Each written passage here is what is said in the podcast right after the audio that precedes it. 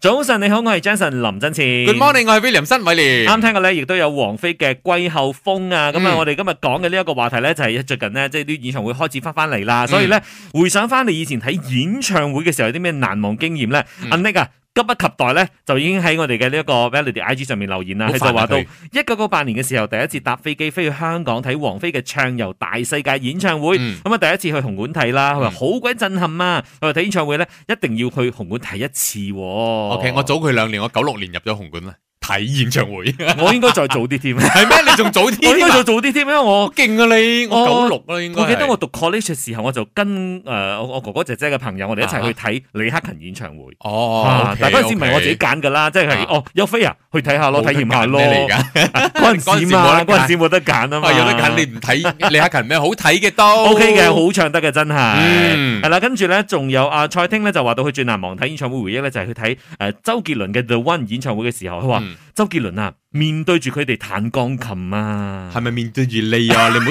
自為是啦，你你唔好理人哋啦，人哋咁嘅感覺咪咁嘅感覺咯系。啦，跟住仲有呢一個 Y à Yet Yan 啊吓，佢喺我嘅 I G 嗰度留言，佢話周杰倫啊買嗯咗飛咧，延遲咗兩年啦。跟住有一次咧，仲係延遲到個時間，啱啱撞到我生日。嗱，嘿今次又要延遲啦，呢一世我都記得。不過明年我會赴約 嘅，咁樣都係愛佢嘅。啊係啦阿 Gilbert 就話到咧，其實最難忘咧就係每次睇咩演唱會都好咧，就係、開場跟住嗯啊閂晒燈之後咧，全場即係舉起個熒光棒，啊嗯又或者係打開啲手機嗰啲燈嘅時候咧，話靚到啊，係咪誒誒嗰種畫面好感動嘅咧，震撼咯。所以係一啊時係啊你喺電視睇到人哋嘅畫面，即係嗰啲演唱會嘅畫面嗯咧，你喺現場係係零舍唔同噶，你要去到現場先得㗎。真係。我第一次嚇到嘅時候咧，就係睇胡一天演唱會啊，嗯揸住個熒光棒，佢哋現場控制變色嘅喎，我都唔知哼我哦，嚇係啊親係啊，啊係，好先進係咪已好經去先到？進啊！做咩你可以控制我支熒光棒嘅咁樣嚇親我啊！ 真係好啦，咁啊，轉頭翻嚟咧，我哋都會分享我哋自己睇演唱會嘅難忘嘅經驗啦。咁、嗯你又點樣咧？可以繼續 call in 嘅喎，零三九五四三三三八八。又或者 WhatsApp 到 Melody DJ number 零一六七四五九九九九呢。個時候咧，聽聽陳奕迅嘅演唱會，繼續守住 Melody。早晨你好，我係 Jason 林振前。 Good morning，我係 William 新偉廉。啱送上嘅兩首歌有劉德華嘅《如果你是我的傳說》，同埋有陳奕迅嘅演唱會。今日嘅八點 Morning Call 啦，回想翻啦，你睇過嘅演唱會當中咧，有邊一場係令你最難忘嘅咧 OK，喺 William 新威廉嘅 Facebook 度啊，YSLU 啊，佢就話 Eason 陳咯，哇，全部嘅歌我都識唱啊，成場演唱會啊，我都喺度唱唱唱，好似我開演唱會咁 啊。好犀利啊吓！嗱，跟住咧喺 Melody DJ Number 咧九二零四就話到咧最難忘嘅就係光嶺嘅演唱會啦，就係、疫情前嘅嗰一年，當時咧仲係落住雨喺戶外咧着住嗰個雨衣啊去睇演唱會啊！哇！我都好似試過咁樣嘅經驗，但係幾過癮嘅喎。誒，我試過睇啊 Mariah Carey 啦，嗰陣時喺士嗯林美迪加嘅時候，嗰陣時係落雨啊嘛，跟住就大家有着嗰個雨褸咁樣咯，跟嗯住我哋係坐得都幾前面下嘅，而且好似有啲皇族咧嗯，係有嚟睇演唱會，佢哋坐喺哦好前前邊，係啦哦，但係咧我哋心嗰陣時心諗啊，誒，皇族咪一樣啦， 原來我哋一 齊一齊揼雨， 一齊要踩泥地睇 Mariah Carey 咁 樣。咁啊呢個就聽聽呢位朋友佢最難忘嘅演唱會係邊一場咧？ Westlife 来马来西亚的那一场吧，哇！就是几年前的那一场吧。虽然整个效果没有很好啦，但至少他们在唱的时候是真是唤起小时候的回忆。哇，係啊，真係啊，Westlife 都係我小時候嘅回憶咧。係啊，好似好多時候咧，我哋睇演唱會咧，都可能睇一種情懷啊。嗯，可能即係回憶翻，誒、想當年咧呢啲歌啊陪伴住我嘅，可能中學年代甚至乎小學年代都有份嗯係啊，係啊。啊，開心㗎。係啦，咁啊你自己又點樣咧？最難忘嘅演唱會係邊一場咧？歡迎你繼續 call in 下零三九五四三三三八八。又或者 WhatsApp 到 Melody DJ number 零一六七四五九九九九。早晨，你好，我係 Jason 林振前。 Good morning，我係 William 新偉廉。聽過薛凱琪嘅《南昌街王子》之後咧，繼續今日嘅八點 Morning Call 啦。回想翻你最難忘嘅演唱會係邊一場嗯，咧？喺 WhatsApp 呢方面咧，有 Olivia Chong 佢就話：早晨啊，我最難忘嘅一定係睇 Beyond 同埋 Michael Jackson 嘅演唱會，因為唔會再有機會睇得到啦。嗯，真係啊，嗬。咁啊，可惜零八九六都話啦，佢最難忘嘅演唱會咧就係去睇妻戀嘅 Play 演唱會啊。佢話嗰陣時喺 Stadium Medica 啦，佢話嗯嗰陣時咧係同朋友淋住雨睇妻戀喺台上咁樣奮力咁樣表演啊。嗯佢話雖然咧就着住雨褸嚇，成身濕晒啦嗯，就算落住雨都好咧，都淋唔熄佢哋嘅熱情啊，依然係好 high 啊。冇、另外仲有零一八六嘅，聽下講咩先。早安，早安。呃，我我最难忘的那个演唱会经历哈、就是我一年在香港的时候，我看周杰伦演唱会哦，然后三个小时的演唱会，周杰伦只是唱了大概一个小时半左右，然后剩下的时间呢都是他的师弟在唱，然后跟互动哦，然后这个就是很很失望的一点哦，然后让我很难忘。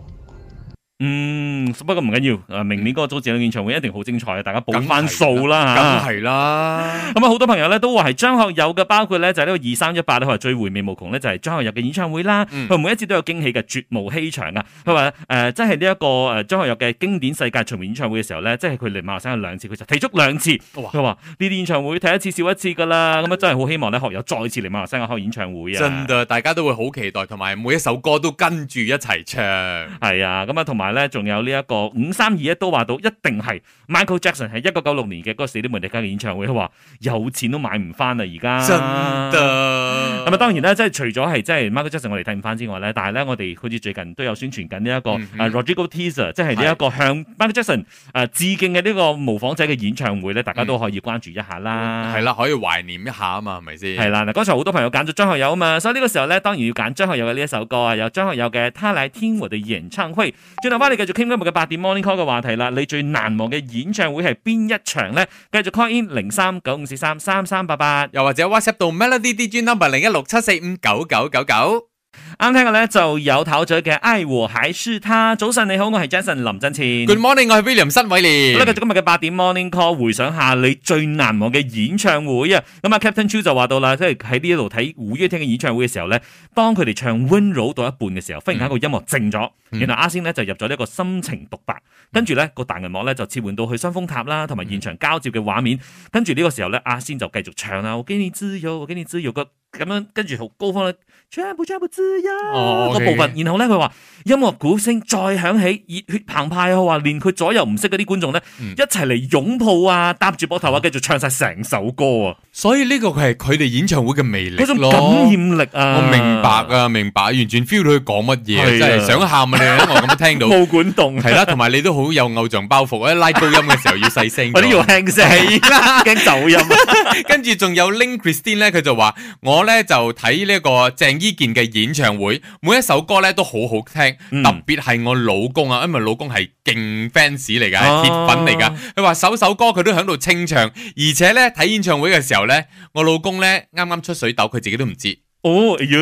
咁。咪惹到隔離嗰係個，喎真係。不過佢唔知 O 啦。 K，嗱六三五咧就話到喺二零一九年咧 Spice Girls 演唱會啊，哇哦佢當時特登飛去英國嗰度睇啊，佢話嗯搶飛嘅時候咧最刺激㗎啦，嗯咁佢話睇到細個時候最中意嘅偶像咧係冇遺憾啦，只不過咧唯一一個遺憾咧就係 Victoria Beckham 咧就冇參與咯。哦，嗰次嗯冇辦法啦，係係啦咪都都唔使出嚟做咗啦？其實佢。 跟住一零七四就話到咧，二零一八年嘅時候，Bruno Mars 嘅呢一個演唱會，佢全場嗨爆啊，嗯非常之好睇。佢話可惜咧個演唱時間就有啲短嗯啊，不過咧可以親眼見到 Bruno Mars 咧都算係值得噶啦。我話你講到呢啲外國歌手咧，我曾經試過落去啊嗰個新加坡嗯哼喺 Damian Rice 嘅哦，Damian Rice 唱歌好，你要靜靜戴住係係耳機聽，好好聽。我冇諗到現場佢都可以同 CD 一樣噶。哇！所以真係嗰所謂行走嘅 CD 咁，誒，但係佢係全部自己演奏噶嘛，係咪？係啊，佢一個人嘅咋，成場演唱會佢一個人哇冇樂手咩都冇，佢一個人嚟碌碌開始啊，let's 哈啊 say 佢彈呢個吉他彈八八，跟住佢喺度碌，佢又鼓，跟住玩玩晒，跟住佢再唱咯，嗯唱嘅，音又有即係你係碌佢嘅聲嘅。嗯哼，同埋我最佩服嘅一樣嘢咧，就係因為大家都係中意佢嘅音樂而啊哈去睇嘅，係唔會話全場喺度嗌啊、喝啊咁樣嘅。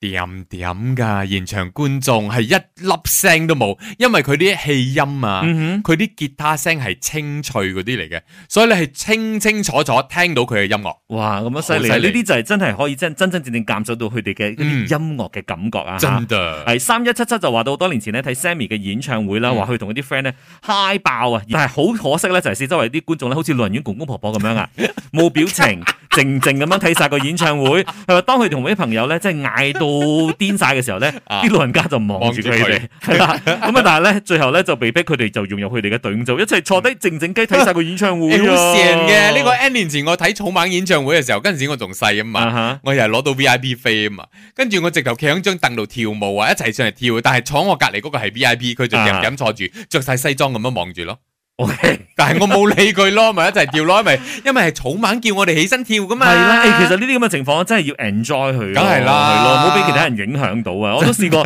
睇，好似係梅姐梅艷芳演唱會，啊跟住咧我哋原本係坐比較後邊嘅位嘅嗯，嗯嗯後來就衝到去前邊，即係霸到啲靚位咁樣啦，可以即係喺嘅咩？你買平 OK，飛喎，你係係係貴係妃嗰度喎。但係我哋有呃翳過 Q 哥哥就誒，啊俾我哋喺前邊啦，你睇前邊啲幾 high，我哋都好悶，因為我哋個 part 咧啲人又係靜靜咁樣嘅喎，好唔 OK，好玩 OK，嘅。成後來咗。咧就係 encore 嘅部分，嗯個 Q 就放我哋落去。哇，驚咯！我就落去嗰個前片嗰度咧，就甚至乎一啲人就已經癲晒咗，咁啲位亂晒㗎啦，啊嗯我就企上凳嗰度就大嗌咯。嗯，跟住咧之後，我一擰住身，我側邊個 friend 啊嗯，喊緊啊，做咩佢太激動咗 啊！佢真係喊緊，